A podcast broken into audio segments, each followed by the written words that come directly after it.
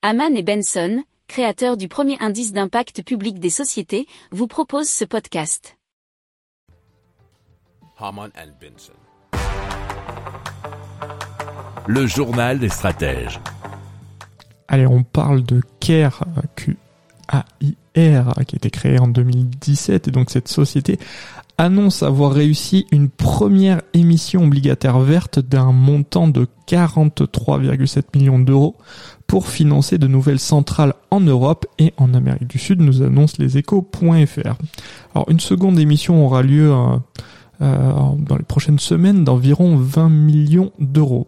Alors le groupe euh, se, se, lance dans une double diversification vers l'éolienne offshore, mais aussi l'hydrogène.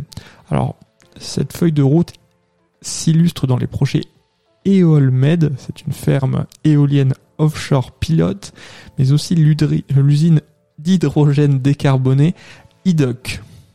Alors, ils ont déjà été lauréats de méga projets éoliens offshore fixes et flottants. C'est Scott Wind en Écosse.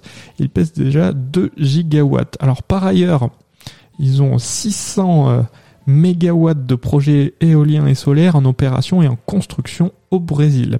Alors l'hydrogène qui sera produit au Brésil mais aussi en Islande pourra être exporté.